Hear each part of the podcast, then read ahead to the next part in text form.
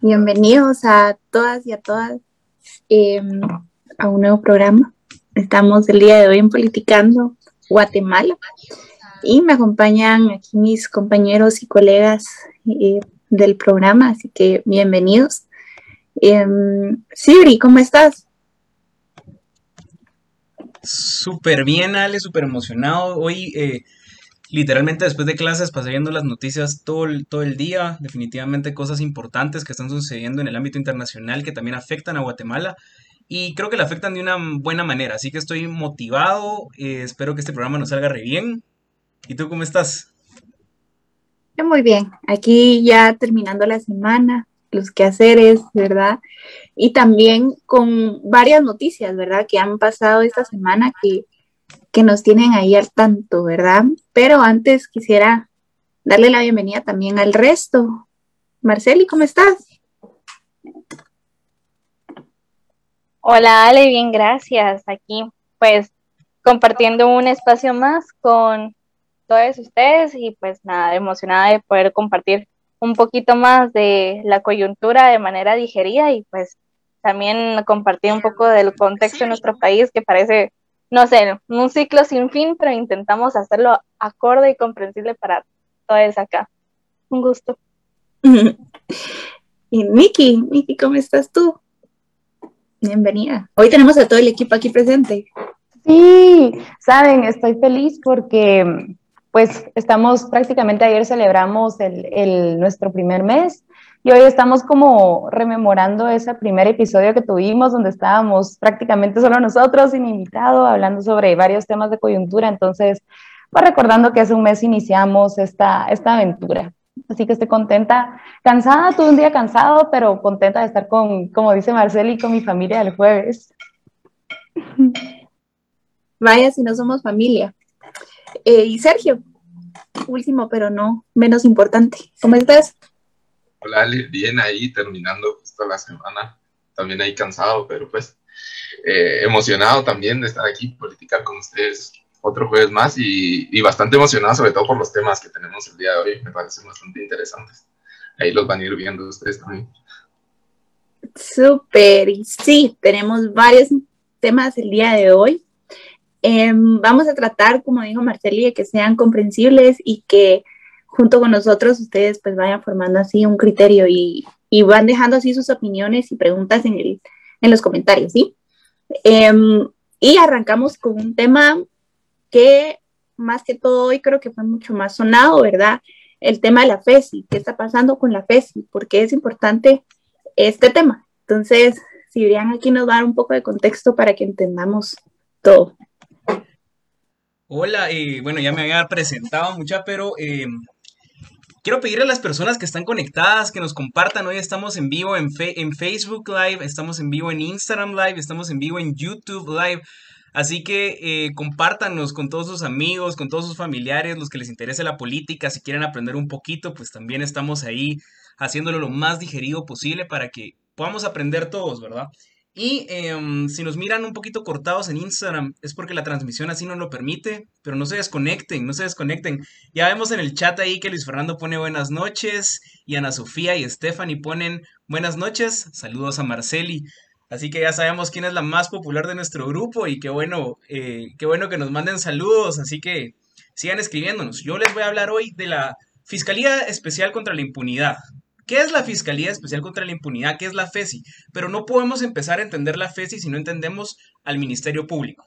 El Ministerio Público es el encargado de la persecución penal en Guatemala. ¿Qué quiere decir esto? Que cuando se hace una denuncia, el que persigue eh, al que está cometiendo el delito es el Ministerio Público por medio de sus diferentes fiscalías, ¿verdad? Tenemos, por ejemplo, la Fiscalía de la Mujer, la Fiscalía contra la Corrupción, la Fiscalía de Delitos Electorales.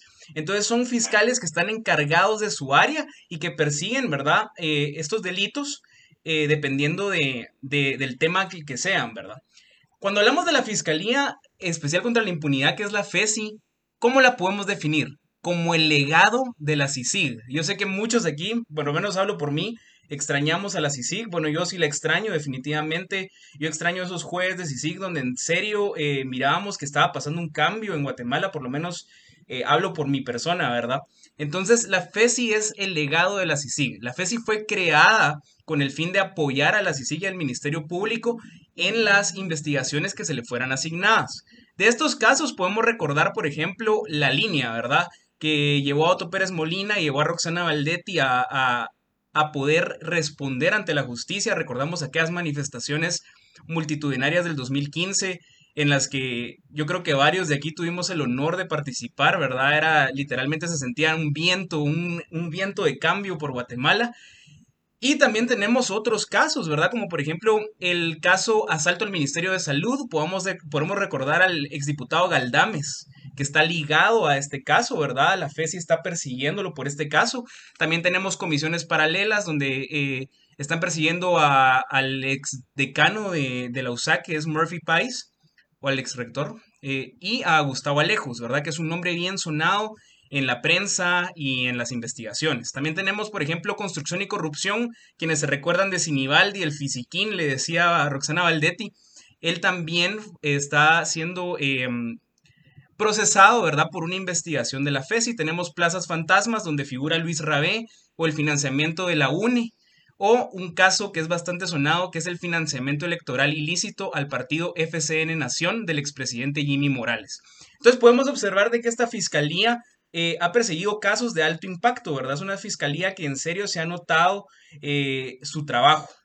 Entonces, esta fiscalía tiene 125 casos y 60 de esos casos han sido judicializados. ¿Qué pasó cuando sacó Jimmy Morales a la CICIG? Recordemos de que el hermano de Jimmy Morales y su hijo fueron investigados por la, por la FESI cuando eh, simularon eh, comprar comida y lo que adquirieron fueron canastas navideñas. Cada canasta navideña, según la investigación del MP, costaba 478 quetzales, es decir, tres veces su precio del mercado. Entonces podemos creer o se puede decir de que la FESI que ayudó a la CICIG en esta investigación fue eh, la causa por la cual el, expresidente Jimmy Morales expulsa a la CICIG. Bueno, ¿hay vida después de la CICIG para la FESI? Claro que sí. La fiscal eh, general Consuelo Porras em, emite, ¿verdad? Un acuerdo, el acuerdo 59-2019, que lo que hace es darle vida a la FESI dentro del marco del Ministerio Público. Es decir, que ya no es necesaria que la CICIG exista para que la FESI siga funcionando. Bueno, ya les di un poquito de lo que es la FESI, pero les quiero hablar también de lo que es el fiscal Juan Francisco Sandoval, que es el jefe de la fiscalía, ¿verdad? Podemos ver que el fiscal Sandoval en serio ha trabajado y ha demostrado su arduo trabajo en la lucha contra la corrupción en Guatemala y ha sido víctima de ataques sistemáticos por lo mismo, ¿verdad? Por lo mismo de que su fiscalía ha investigado a sectores que históricamente han sido poderosos en Guatemala. Recordamos que en el financiamiento ilícito de FCN Nación, que fue también llevado por la FESI, varios empresarios de alto rango en Guatemala tuvieron que pedir perdón públicamente para, por haber financiado ilegalmente al partido FCN Nación, ¿verdad? Entonces ahora a estos ataques se suman los ataques de Net Centers en contra de Juan Francisco Sandoval, se suma em, el ataque por medio de un abogado que se llama Otto Gómez, que lo que quiere es declarar inconstitucional a la FESI y totalmente desintegrarla para que ya no exista. Y abonado a esto tenemos el ataque del presidente Alejandro Yamatei en una cadena de noticias internacionales, donde dice él de que las investigaciones del fiscal Juan Francisco Sandoval están sesgadas por su ideología de izquierda. Un discurso que hemos visto año tras año tras año por medio de los gobernantes que han sido judicializados por el fiscal Sandoval. Cabe mencionar de que el presidente Alejandro Yamatei también fue perseguido por esta fiscalía en el caso de ejecuciones extrajudiciales cuando él era director del sistema penitenciario. Así que ya les di un resumen, lamento si me tardé un poquito, pero creo que ya estaba un poquito claro. Así que amigos, ¿qué piensan de estos ataques en contra de la FESI y del fiscal Juan Francisco Sandoval? Y no me vayan a decir que mi micrófono no funciona ahorita porque Tranquilo, Sibri, tu micrófono funciona perfectamente. bueno, por lo menos aquí adentro del Zoom sí. Yo sí tengo un comentario con lo que tú mencionabas, Sibri, de hecho, o sea, creo que aquí en Guatemala, mm, digamos, los poderes, digamos, del Estado están bastante cooptados, entonces, siempre que viene algún personaje o algún grupo que básicamente se subleve a esta cooptación, pues al final va a ser como víctima de ataques, lo cual es triste hasta cierto punto ver cómo realmente estos liderazgos que, digamos, tienen una proyección distinta para el país, que realmente quieren ver un cambio donde, pues obviamente haya justicia, haya democracia, haya dignificación, pues vayan a ser esas mismas personas que sean, digamos, atacadas, ¿verdad? Esto habla mucho de cómo funciona estos poderes que realizan una violencia sistémica y sistemática a la vez. Entonces, eh, creo que es importante resaltar que en este país básicamente si está siendo atacado, eh, a veces va a ser por las mejores causas, ¿verdad? Que no debería ser así, obviamente, debería ser un esfuerzo bastante reconocido, un esfuerzo colectivo, pero al final todos los cambios en este país son paulatinos y por lo menos ya se mira una brecha de cambio, que eso es algo que no podíamos hablar hace una década, básicamente. Ahorita se mira esa necesidad de cambiar y por lo mismo estos personajes salen, salen a la luz intentando hacer estas acciones, ¿verdad? Ahí mi comentario. Excelente, Marceli. Súper, súper cierto lo que decís. Compañeros, ¿ustedes qué, qué opinan? Yo tengo aquí una, para tal vez agarrar toda la opinión en concreto, aquí están preguntando si creen que la CICIG era justicia selectiva.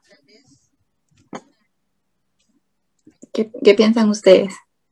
Eh, yo honestamente diría que no, diría que la CICIG no fue un eh, órgano totalmente perfecto, definitivamente. Yo que recibí clases con Alejandro Balcells, em, él mencionaba en su clase, ¿verdad?, de que lo que hacían de estas, em, de estas conferencias de prensa, cuando se sacaban los casos, eh, no era lo mejor que podían hacer, ¿verdad? Yo creo que, que, esto de mediatizar los casos sí puede ser algo que no fue muy, muy bueno, la verdad, pero sin embargo yo creo que la CICIG atacó, bueno, no atacó, ¿verdad? Sino que investigó y hizo su trabajo de una manera bastante eh, amplia, ¿verdad? Porque no podemos decir que solo atacó por como se cree a los, a los partidos de derecha, ¿verdad? Porque tanto investigó a FCN Nación como investigó a la UNE, ¿verdad? Que se cree que es un partido un poco de izquierda. Entonces, em, no podríamos decir, por lo menos de mi punto de vista, no podría yo decir que la CICIG eh, tenía justicia selectiva. Ese es mi comentario. No sé qué piensan los demás. Yo también quiero agregar algo al respecto. Yo, igual, igual que Siri, creo que no, no es una justicia selectiva y como él mencionó, se metieron con prácticamente todo el mundo y, incluso eso fue lo que terminó condenando a la CICIG prácticamente, el haberse metido con prácticamente todo el mundo, meterse con partidos políticos, meterse con los políticos de alto rango, políticos de bajo rango e incluso con la élite empresarial y los eh, que, se, que, se, descubrieron varios casos de, corrupción que habían ahí entre la iniciativa privada.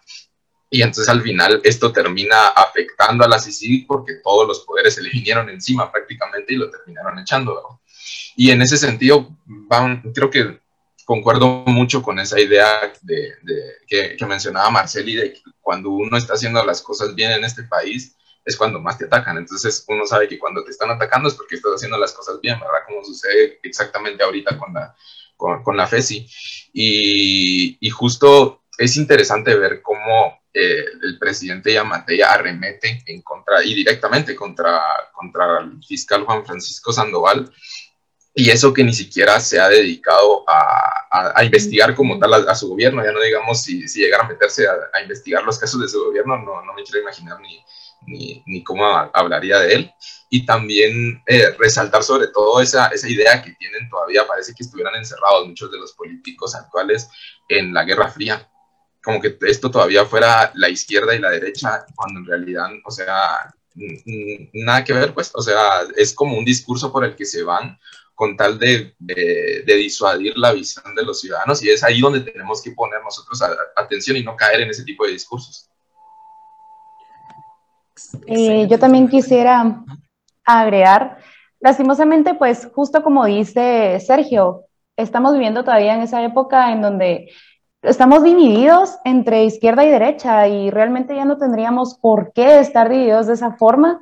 Em, hoy platicaba incluso con alguien que me decía que las personas que han hecho frente contra la corrupción o que han querido hacer algún cambio significativo contra la corrupción, pues en tiempos anteriores los mataban y ahora pues están utilizando la justicia para castigar a las personas que están en contra de la corrupción y que están realmente comprometidas en hacer algún cambio.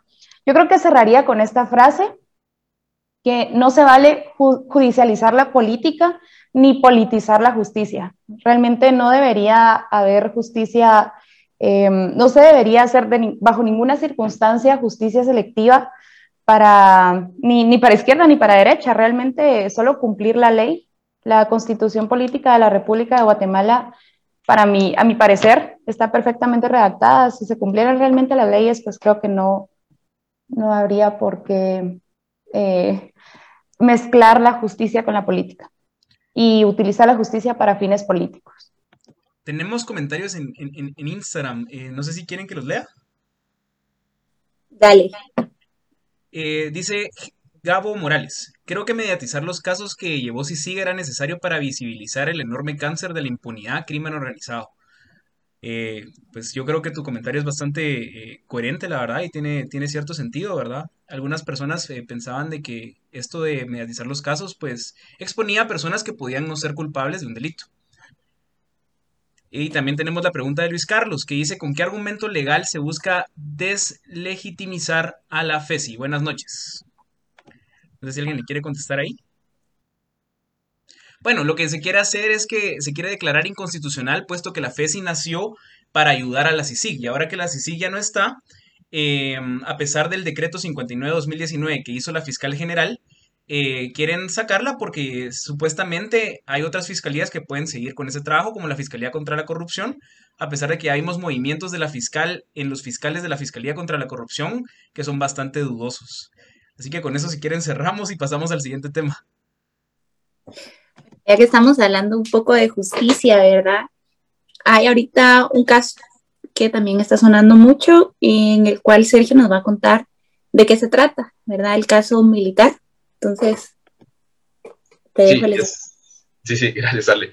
Y es que el pasado 27 de abril, eh, las fuerzas de seguridad de Guatemala detuvieron a 11 exmilitares y expolicías eh, por presuntos secuestro, desaparición forzada, eh, delitos de violación e incluso ejecución extrajudicial contra al menos 183 personas que eran consideradas durante el conflicto armado interno opositoras al Estado.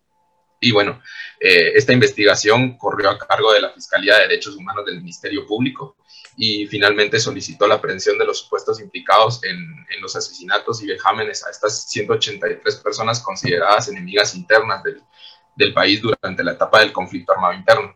Y bueno, el día de ayer, 2 de julio, el juzgado de mayor riesgo B, a cargo del juez Miguel Ángel Gálvez, eh, dio inicio a la audiencia de primera declaración en contra de los seis implicados de, seis de los doce que ayer capturaron al, duodécimo implicado, pero únicamente seis fueron juzgados el día de ayer en, primera, en su primera declaración, porque el resto eh, presentaron quebrantos de salud y se encuentran en, asistencia eh, médica, ¿verdad? Y bueno, eh, pero ¿qué es el diario militar? El diario militar es el nombre que recibe ese listado de 183 personas desaparecidas a manos de las fuerzas de seguridad eh, guatemalteca en el periodo entre agosto de 1983 al marzo de 1985. Este diario militar fue publicado en el año 1999 por la revista Harper's Magazine y es considerado un documento único porque en él se ve reflejada toda la realidad guatemalteca durante el conflicto armado interno eh, y es una prueba de la sistemática en el, sistemático aparato de represión que había y el estado de terror en el que vivía la, la población guatemalteca durante el conflicto armado interno, eh, bajo los regímenes militares que se cobraron la vida de más de 200.000 guatemaltecos durante los 36 años que duró el conflicto armado interno. Y cabe resaltar que durante la, la, audiencia de primera declaración, eh, salió a la luz la, tan conocida panel blanca, que, es, eh, que fue prácticamente un mecanismo de secuestro que, se utilizó durante el tiempo del conflicto armado interno, en el que, eh, con el que prácticamente desaparecían a las personas. Y bueno, ¿qué es lo que llama la atención también aquí para conectarlo con la actualidad? Llama la atención el pronunciamiento del diputado Álvaro Escobar, él es diputado por el Partido Unionista y aprovechó la red social Twitter para mandar eh, un mensaje de apoyo hacia los implicados. Y les voy a leer el mensaje. El mensaje terminaba diciendo, mi solidaridad, héroes de guerra, defendieron la soberanía del país y nos salvaron del comunismo. Estas, cuando miramos esto, esto tiene todo un mensaje que, tira y que no, no sé si él está completamente consciente de lo que está demostrando, especialmente cuando miramos que él es el presidente de una comisión tan importante dentro del Congreso como la Comisión de Derechos Humanos. ¿Qué es lo que dice aquí? Aquí en este mensaje eh, prácticamente lo que expresa es que está de acuerdo en que a cualquier, en, en el asesinato de estas 183 personas, es bajo él usando los argumentos del comunismo, ¿verdad? Pero entonces estamos viendo cómo él está completamente de acuerdo en que en el momento en el que alguien emita una opinión contraria a los intereses del Estado, entonces es completamente eh, legítimo que el Estado te quite la vida. Entonces, eh, siendo eh, representante de la Comisión de Derechos Humanos, esto es demasiado grave y además de que todavía seguimos en ese mismo discurso encerrado en la Guerra Fría, encerrado en cuestiones del pasado que no tienen ya nada que ver con el presente y, y de nuevo defendiendo a personas que fueron prácticamente eh, violadoras de derechos humanos, porque aquí se usa el, el argumento de que eh, bueno, son personas ancianas, son personas que ya, que ya sufren muchas enfermedades, pero entonces el problema no debería, o la pregunta no debería de, ser por qué se eh, capturó a estas personas a esta edad, sino que debería de, ser por qué se tardó tanto el sistema de justicia en aplicar la justicia como tal. Pero no sé qué piensan ustedes. Quiero ir subiendo. Definitivamente, yo inclusive vi algunos comentarios que decían, hacían énfasis en que son abuelitos, ¿verdad? Pero es, es bien interesante cómo lo plantea Sergio de por qué tardó tanto tiempo la justicia en llegar, ¿verdad? No sé, compañeros, ¿qué, qué piensan? Dale, March. Yo levanto la mano. No, pero yo, la verdad, mucho con el tema del conflicto armado, a mí se me hace, no sé, una cosa bien interesante y a la vez muy compleja, ¿saben? Porque a pesar de todos estos años, nunca se ha procurado, digamos, eh, tener presente ese concepto de resiliencia para, digamos, las personas afectadas, en especial a las personas, pues, de pueblos originarios. Entonces, inclusive en el Congreso hubieron iniciativas de ley por ahí del 2009-2010, pero nunca fueron, digamos, em, pasadas más de la segunda lectura, si no estoy mal. Entonces, inclusive eso te hace pensar cuáles son los esfuerzos que tiene digamos, en sí el Estado de Guatemala por dignificar a las personas que fueron, eh, digamos, afectadas durante el conflicto armado, ¿verdad? Entonces, inclusive tener este posicionamiento, digamos, favorable mucho más a personas eh, militares, te hace cuestionar cuál es el poder que sigue vigente hoy en día en el país y parece que sigue siendo las mismas que las fuerzas represivas, lo vamos a colocar así, que básicamente todo se está moviendo acorde a favorecer estos grupos, ¿verdad? Es cierto, son mayores de edad, digamos, estos militares que ahorita pues están enjuiciando y todo, pero eso no quita, digamos, también los hechos que ocurrieron. Hay muchos casos acá en Guatemala que hasta la fecha siguen impunes.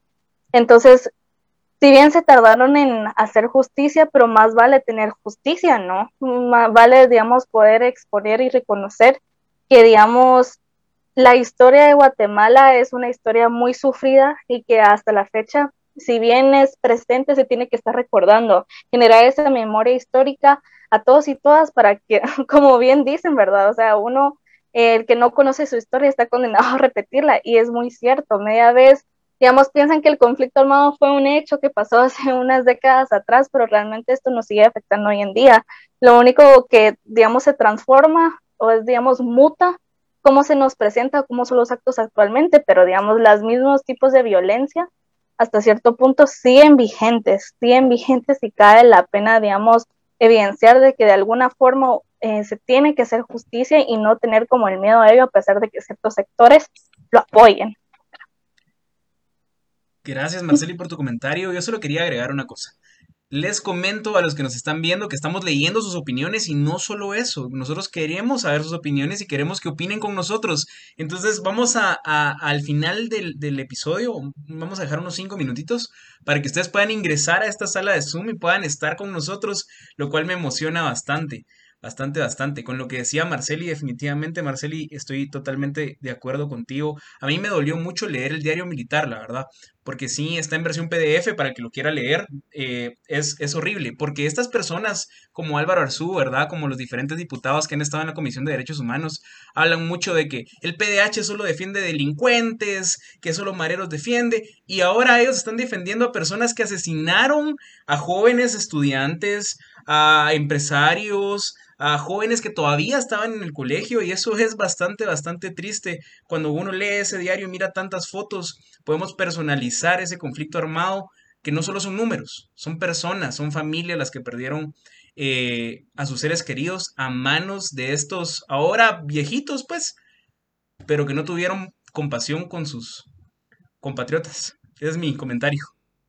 Amigos y amigas, Miren, yo tengo una pregunta, porque hoy justamente platicaba con, bueno, con dos personas y cada una tenía como visiones bien diferentes. Una me decía que sí, que hubo genocidio, un tema álgido, fuerte, eh, y otra persona me decía, no hubo. Mi pregunta es, porque me decía, ¿cómo es posible que se le haga justicia a... Eh, esa persona me decía, yo fui militar yo fui testigo de muchos compañeros militares a quienes les, los bajaban del, del, vehículo militar. ¿Cómo es posible que un cadete de 17 años lo bajaran del carro militar y lo asesinaran en frente de sus compañeros cadetes? Entonces me decía, ¿qué piensan ustedes de eso? Eh, ¿Por qué a los, eh, a los que formaron parte de la guerrilla se les hace justicia y, este, y todo lo que está sucediendo? ¿Y por qué a estos militares que, no, que también sufrieron eh, la crueldad, me decía esa persona, de, los guerrilleros, ¿por qué no se les hace justicia? ¿Qué piensan ustedes de ese comentario? Yo quisiera responder, la justicia no se está haciendo en base a los ataques de la, guerrilla contra el ejército, sino los ataques del ejército que es la Fuerza Armada del Estado en contra de la población civil, en contra de la población desarmada. Entonces no podemos decir así como que es que mataron también militares o, mataron también guerrilleros, porque la justicia no va hacia los guerrilleros ni a la guerrilla, desde mi perspectiva, ustedes me corregirán, sino va hacia la población civil que perdió a seres queridos a manos del Estado, que supuestamente está creado para proteger y servir a sus conciudadanos.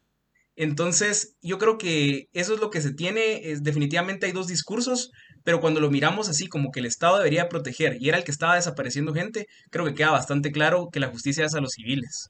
Sergio, que prendiste tu micrófono. Sí, quiero agregar algo nada más rapidito. Eh, también hay que recordar que desde el punto de los derechos humanos, el Estado es el responsable de, de, proveer esos derechos humanos para la población y está facultado de poder. Entonces él es el el, prácticamente podríamos decir que es el único capaz de violar derechos humanos como tal y a la vez es el único responsable de, de, protegerlos. Y en ese sentido eh, hay que ver la historia guatemalteca para entender que este tipo de acciones como lo que hicieron estos militares no fue un grupo de militares que, que se haya salido de control del ejército, no, era una política que venía desde la, desde la propia institución del ejército y que iba enfocada en asesinar población guatemalteca.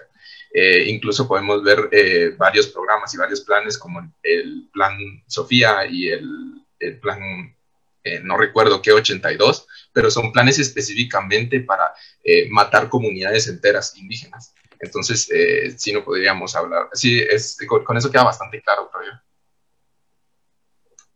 Gracias, amigos. Es como, se me, se me hacía como importante ver esta parte de, del otro discurso que, que me han que me han dicho, porque yo estoy como muy rodeada de personas que también piensan muy diferente a como yo pienso, entonces se me hizo como interesante traerlo a la mesa, ¿verdad? Aunque pienso igual que ustedes.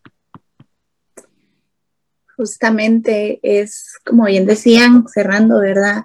Es todo un tema de derechos humanos, ¿verdad? De también cómo respondió el Estado ante esta situación, ¿verdad? Y en ningún momento salieron como a desmentir todo, ¿verdad?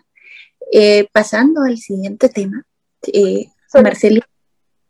No, solo antes, perdón. Ah, bueno, creo que de hecho ahorita me tocaba, entonces abuso de mis palabras. No, pero iba. Nos pasamos al siguiente. bueno, no, pero iba a decir de que solo para quienes nos están viendo y quieran conocer un poquito más de digamos, de lo que pasó durante el conflicto armado, y pero tampoco se quieren echar la lectura deep. Yo creo que muchos y muchas han escuchado del podcast que estuvo armando Diego Luna, ¿verdad? Que se llama La mm. Advertencia. Entonces, inclusive ahí hace, digamos, la comparación, digamos, de, de diversos actores sobre el contexto del conflicto armado, que creo que podría ser bastante interesante, y también los archivos de la FEJER, porque cabal hace un año, si no estoy mal, bueno, tal vez un poquito menos, sacaron, digamos, los audios, digamos, que se grababan radiofónicamente durante el conflicto armado. Y, o sea, son así bien vintage, hasta se va a escuchar el sonido como... Pero justamente dicen como de... Buenas tardes a todos y todas. Eh, bienvenidos a nuestro canal de radio. Ahorita, digamos, el frente plano están matando a tales personas. Entonces, solo, solo con escuchar eso te quedas como, wow, ¿qué está pasando? Esa es nuestra historia. Entonces yo sí les invito a poder escuchar, digamos, por lo menos auditivamente estos como dos, dos espacios, dos programas que creo que puede ampliar muchísimo la perspectiva de las personas. Ahí concluyo con el conflicto, pero también agarro mi micrófono porque yo ahorita les voy a hablar de otra cosa. Marche, podríamos dejar esos links de repente vía Twitter o alguna de nuestras redes sociales, ¿verdad? Claro que sí, el día de mañana, ¿por qué no les compartimos ahí, digamos, los programas para que también puedan escuchar un poquito de lo que fue nuestra historia? ¿Y por qué no? Bibliografía, mucha, informe. Y también lo podemos agregar al podcast, así que quienes nos están escuchando en, en Spotify y en Google Podcast, vamos a ponerlo ahí en la descripción. Así que dale, Marceli, con el siguiente tema. Uy, yo, uy, yo me emociono mucho. Aquí vamos para largo, pero yo ahorita les quería hablar del tema de los magistrados del TCE. Si se pudieron dar cuenta en las redes sociales, mucha. Dos de los magistrados que están ahorita en el TCE con básicamente títulos de maestría falsos. Cabal, eh, existen, bueno, realmente es un magistrado titular y un magistrado suplente, ¿verdad? Pero ellos tienen, digamos, maestrías validadas por eh, la Universidad Da Vinci. Y cabal resultan que pues estas maestrías fueron validadas, que les digo, en enero de este año y cabal estábamos en este proceso de las comisiones de postulación para los eh, pues futuros candidatos, se podría decir, para la eh, sí, para los magistrados de TC. La cuestión es de que, bueno, ya sabemos que en marzo pues eligen a los magistrados del TCE y ahí sí que cabe resaltar que fue a puerta cerrada no dejaron entrar a, digamos, periodistas para, digamos, pues documentar el proceso de, elección. Entonces ya miramos ahí que pues la situación está un poco oscura, tiene fines espurios y demás, pero eh, no solo ese proceso fue como que pues eh, bastante oculto, sino que ya después ahorita nos venimos a enterar que dos de ellos tienen estas maestrías falsas.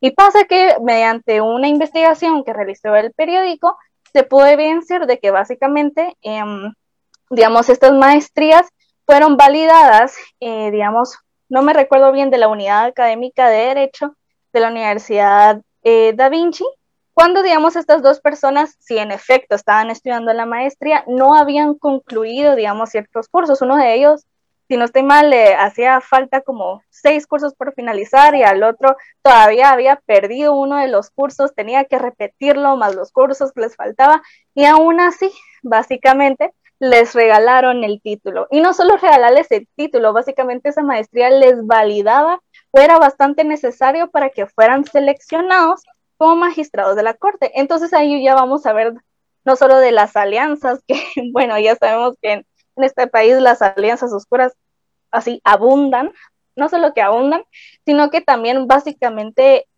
vamos a ver perfiles o digamos estas autoridades públicas que realmente con tener poder, con realmente alcanzar un objetivo, pues con fines políticos y económicos, pues son, es capaz de falsificar, básicamente, cuando realmente son las autoridades públicas que deberían de fomentar transparencia, idoneidad, y bueno, también ahí podemos rescatar muchísimas cosas que debería de mejorar este país, y entre una de esas, pues, si bien las, comisiones de postulación que debería de integrarse por personas mucho más idóneas, pero también interfiere en otras cosas. Por ejemplo, la ley de servicio civil, que ya sabemos que necesita una reforma como no tienen ni idea, porque básicamente dejan estos espacios en blancos para que las personas puedan llegar a los, em, digamos, espacios de poder. Bueno, realmente necesitamos, digamos, de un elemento tan em, clave como es esa ley, que sea un poco más rigurosa para tener esas autoridades, básicamente, que nos vayan a representar. Yo en lo personal creo que, por ejemplo, con esta ley, si bien valoran mucho ese perfil académico, muchas veces no es solo como lo académico que se tiene que validar, sino también la idoneidad de la persona, de la capacidad, del conocimiento, porque ya sabemos que inclusive tenemos personas líderes que si a lo mejor no tienen como los más altos estudios, tienen las más altas capacidades y también es un perfil muchísimo más idóneo, que eso es algo que también debería de, tomarse en cuenta. Pero a lo que vamos, que digamos con las herramientas que tenemos hoy en día, básicamente las personas son capaces de falsificar lo que sea por obtener poder y eso, la pregunta es, ¿a qué nos lleva? Los espacios de poder están cooptados en este país hasta cierto punto, pero vamos a ver en un par de años realmente cuáles son los lineamientos e intereses políticos a partir de este caso. Cabe resaltar, por ejemplo, que a esta situación del TCE, ¿qué ha pasado con el Ministerio Público? Ni una sola palabra. Digamos que ellos han dicho de que vamos a investigar y hasta la fecha básicamente creo que solo le están dando tiempo a estas personas que puedan solucionar sus problemas y así también evidenciarlos, digamos, al público como, bueno, realmente es como falso lo que están diciendo, cuando realmente sabemos que, digamos, las, las líneas de poder o, digamos, los contactos ahí que, que se están generando tienen otros fines. Pero no sé qué piensan ustedes, amiguitos y amiguitas. No, pues yo creo que mencionas algo muy interesante sobre la, la, idoneidad. Y creo que la idoneidad, justo como decís, no solo, quiere, no, no solo tiene que ver con el grado académico, también tiene que ver con las cuestiones éticas de la persona como tal. Y cuando miramos, el Tribunal Supremo Electoral es, el, es la máxima autoridad en materia electoral. Es eh, un órgano eh, de control que es muy importante para todo el tema de la conversión de votos en escaños y de conversión de las preferencias de la población en el sistema político como tal. Entonces, cuando miramos este tipo de personas que son capaces de comprar un, título para poder eh, alcanzar un, puesto público, es bastante cuestionable esa idoneidad, no solo en el hecho de que eh, sean los más capacitados por los conocimientos que tengan, sino también que sean las personas más éticas, porque si se prestan para este tipo de, de acciones, ya no digamos para otro tipo de acciones, como impedir la inscripción de algún partido político para las próximas elecciones o voltear la mirada a la hora de tener que sancionar a algún partido político. Y como tú decías, es bastante eh, lamentable que el MP también se preste a no investigar este tipo de cosas, porque la Fiscalía de Asuntos Electorales, es la que, está, la, la, que tendría que, que, intervenir en este caso y está enfocada más en, en, las cuestiones de un partido que ni siquiera participó en las anteriores elecciones que en este caso, que es, es, es, sumamente importante, pues es la máxima autoridad electoral y estamos a casi dos años de las próximas elecciones, entonces es, es muy importante. No sé, si, no sé si, si, una de mis compañeras quiere decir algo, han estado muy calladas hoy. Quisiera escucharlas. ¿Cómo es? El día de hoy soy la operadora, entonces este espacio es de ustedes, chicos. Sí, la verdad es que yo también em, quisiera dejar también un poquito de espacio para, ver si alguien se quiere unir a nosotros. Creo que lo que dijo Sergio complementa muy bien lo que, lo que nos contó Marceli. Si quieres, pasamos al siguiente punto, al último de la agenda. Bueno, buenísimo. Eh, yo solo les quiero contar, ya está el link en, en, en, los comentarios de Facebook, ya está el link, así que eh, pueden meterse a platicar con nosotros. Eh, yo, sí los invito a que se metan, a que podamos tomarnos aquí un cafecito los, los seis. Eh, entonces, para, para, que los tengamos acá, es que ya le manda, manda un mensajito ahí que dice el micrófono abierto no se va a poner en Spotify. No, pero para la próxima, para que nos miren por medio de Facebook, por YouTube o por Instagram. Así que, Nicté, el tiempo es tuyo para que vayamos al siguiente tema. Va. Ok, Vamos con esto de las inundaciones que hubo el viernes pasado. Bueno, esto de las inundaciones en el área metropolitana o en varias, em, pues urbes del país no son algo nuevo, pero volvió a estallar este tema el 28 de mayo pasado, que fue el viernes, que lo vimos en las redes sociales a través de, de un video y varias fotografías que vimos de un bus que mm, estaba varado prácticamente en un paso a desnivel de la 13 calle y calzada Larva 3 en la zona 12 y no, no entendíamos en qué momento quedó un bus varado en pleno paso a desnivel, ¿verdad? Esto pues muchos lo atribuimos a este colapso de drenajes y va también sumamente ligado a la labor que debería hacer la Municipalidad de Guatemala.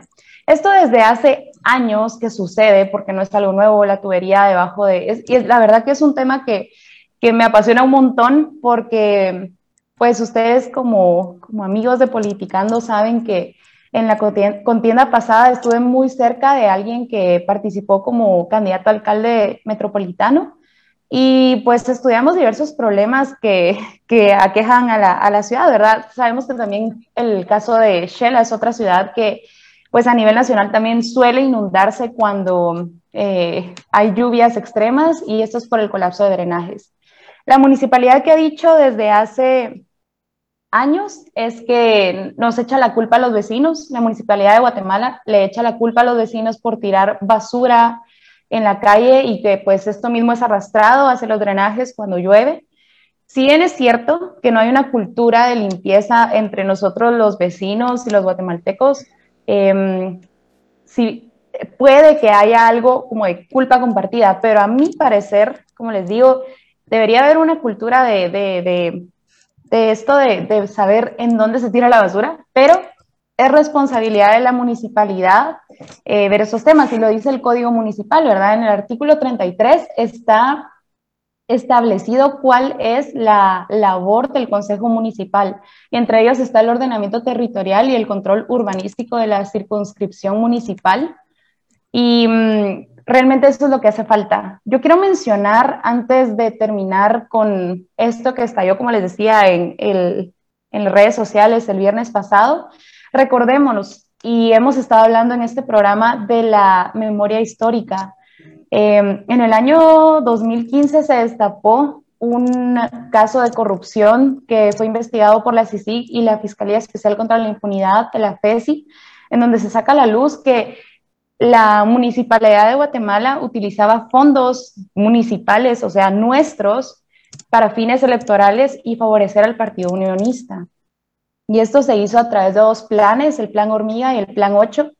Sabemos que el Plan Hormiga, pues como lo reportó el, el resumen de la CICIC, consistía en que cada uno de los trabajadores municipales, amigos y amigas, fueran captadores de votos puerta a puerta para el Partido Unionista y el Plan 8 que fue diseñado para que a través de varias como capacitaciones o convivencias de los trabajadores de la municipalidad, pues se captaran votos para el Partido Unionista dentro de los trabajadores de la municipalidad.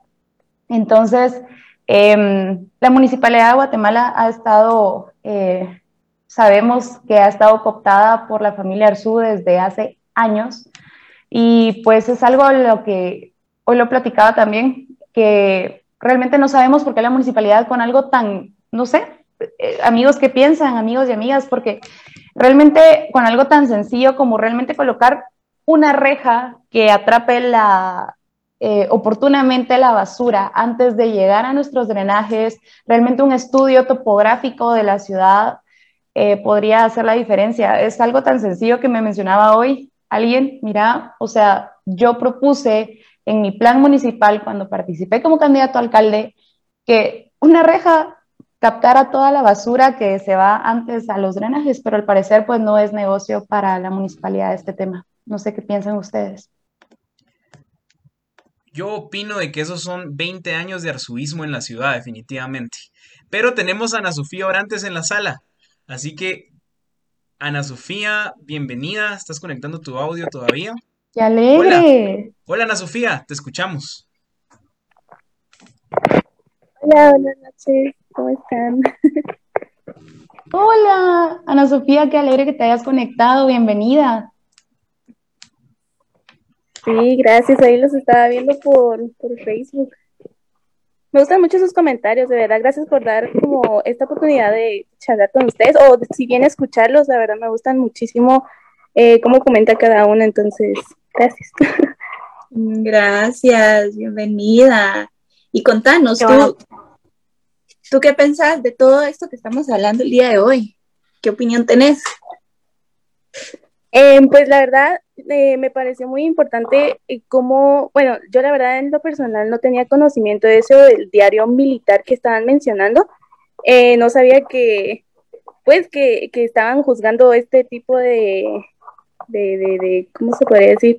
Pues este, tipo de situaciones en las que acaban de, de que pues quieren meter a juicio a, unos ex militares y así, entonces a mí me parece muy importante como la otra perspectiva también tiene como poder en la sociedad de Guatemala y es por eso que seguimos eh, estando como estamos, ¿verdad? Que no queremos aceptar nuestra historia y que no, no, no, no, no logramos progresar. Eso, eso me pareció muy importante también. Y también el tema ahorita que estaban abarcando sobre las inundaciones. Yo en lo personal sí consideraba que era como parte en culpa de la sociedad, pero sí que es lo que están diciendo que eh, que también es parte de culpa de la MUNI, es, es, importante, la verdad. Pero me perdí un poco del hilo de ese, pero es más que todo eso. Mira, Ana Sofía, yo tengo una duda. ¿Qué edad tenés y qué estudias? Porque si estás acá es porque te interesa también los temas políticos, pero me da mucha curiosidad tu edad y, y qué estudias. Eh, tengo 21 y estudio Relaciones Internacionales. Es más, estoy estudiando ahorita con Marceli. Somos amigas. Pero somos carreras distintas. Marceli. Ya vemos que Marceli de este grupo. Tengo, tengo, seguidores fieles, muac, besos a todos y todas y todo eso. Gracias, Ana Sofía, por tus comentarios y por animarte a unirte a este Zoom. Muchas gracias. Tenemos otro comentario eh, de Fer Castañeda en nuestro directo en Facebook. Quería leerlo. Me gusta mucho el tipo de comentarios que hacen. Veo el live y después los escucho en Spotify. Lo del diario militar, porfa, lo comparten. No te vamos a fallar y lo vamos a compartir para que podamos estudiar un poquito. Ahora, regresando al tema de las, de las inundaciones, amigos, de este arzobismo de 20 años, ¿qué opinión les da? Dale, Sergio. Vi ahí tu, o Marceli, creo que Marceli tenía el micrófono prendido antes, no sé. No, no, no. Sergio, vamos, Sergio. Quiero escucharte. Nada, sobre así que yo. No, a mí me llamaba bastante la atención lo que me mencionaba eh, Ana Sofía Cabal, porque se, se, crea mucho ese discurso de echarle la culpa a la gente, pero viene ese discurso desde los mismos funcionarios públicos, cuando son incapaces de, de solucionar los problemas, cuando son incapaces de proveer los servicios que deberían de servir y sobre todo cuando son incapaces de, de defender los derechos humanos de las personas como tal. Entonces lo que se tiende es a crear esos discursos de culpabilizar a la persona que al final es, es, la que está siendo afectada como tal, ¿verdad? Porque la municipalidad cuenta con recursos suficientes como para poder tomar medidas, las medidas necesarias, ya sea para eh, incentivar una cultura de, de, de, la población para que cuiden mejor todo lo del tema de, los, de la basura, eh, colocar basureros eh, más accesibles para la población como tal, para que puedan, para que no tengan que andar cargando con su basura, sino que puedan depositarla rápidamente, e incluso eh, crear mecanismos para, para, aprovechar toda esa agua que al final todos sabemos que que en la ciudad de Guatemala hay un problema eh, con respecto al agua. Entonces, eh, sí es bastante eh, llamativo también ver cómo este arzuismo y este unionismo se ha impregnado en la municipalidad de Guatemala y sería interesante ver cómo, cuáles son las causas como tal que han llevado a eso, ¿verdad? Porque, y, no, y no solo se ha impregnado en la municipalidad, también en, eh, en el Congreso siempre hay más de algún curul para, para ellos, entonces es, eh, es, importante ver todas estas cosas. Ahora sí, Marceli, perdón. Dale con fe. ni, ni te preocupes, Sergio, porque lo que dices es muy importante y tal vez solo para complementar, inclusive, digamos, acá en el país, digamos, existe, por ejemplo, el AMSA, que es la autoridad de manejo, bueno, no me sé todo el nombre completo, pero, bueno, manejo básicamente de desechos, pero del lado de Matitlán, ¿verdad? Y justamente, pues, em, en unos espacios que puede eh, participar, pues, digamos que seguí el caso del lado de Matitlán, pues, bastante de, cerca. Y al final de cuentas es esto que inclusive nos presentaba Nicky, que digamos en el código municipal, digamos, estamentadas ciertas cuestiones que podrían, eh, digamos, a colaborar hasta cierto punto con el tema de, de, la contaminación ambiental y en esas también afectan, digamos, nuestras eh, espacios que nos desenvolvemos, ¿verdad? Pero inclusive ellos hablaban, por ejemplo, de una valla que ellos tienen, eh, digamos que justo donde conecta la municipalidad de Villanueva, de Villalobos y no me recuerdo qué otra más.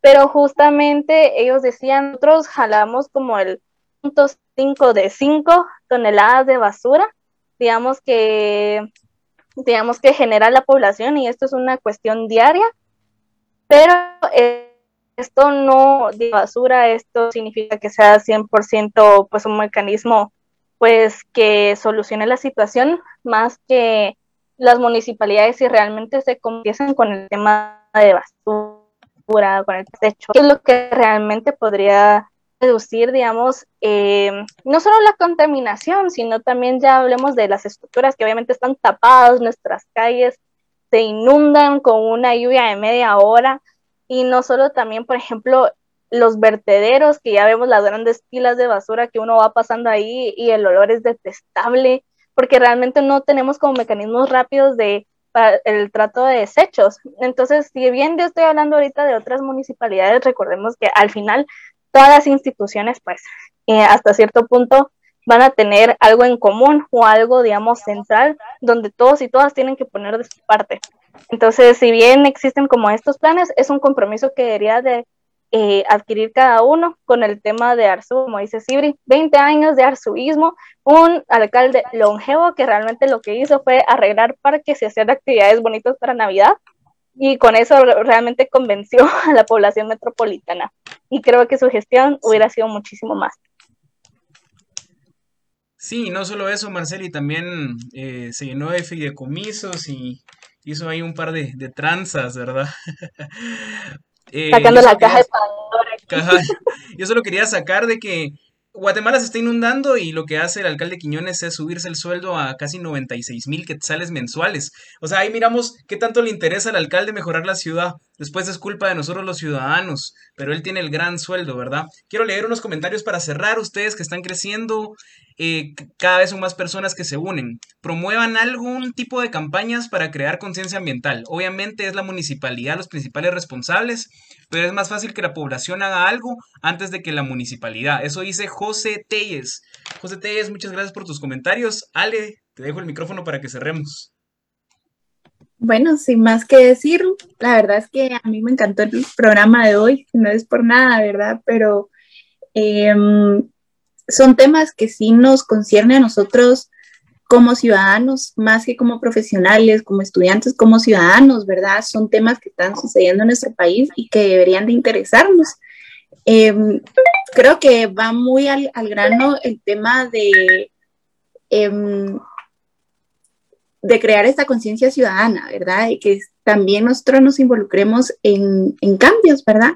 En acciones. Entonces, gracias por estar conectados el día de hoy. Para los que nos están escuchando en Spotify, esperamos se hayan disfrutado con nosotros este programa. Em, síganos en nuestras redes sociales como Politicando Guatemala. En Twitter estamos como Politicando GT1, en Facebook como Politicando Guatemala y en Instagram como Politicando GT. Y pues nos despedimos de ustedes.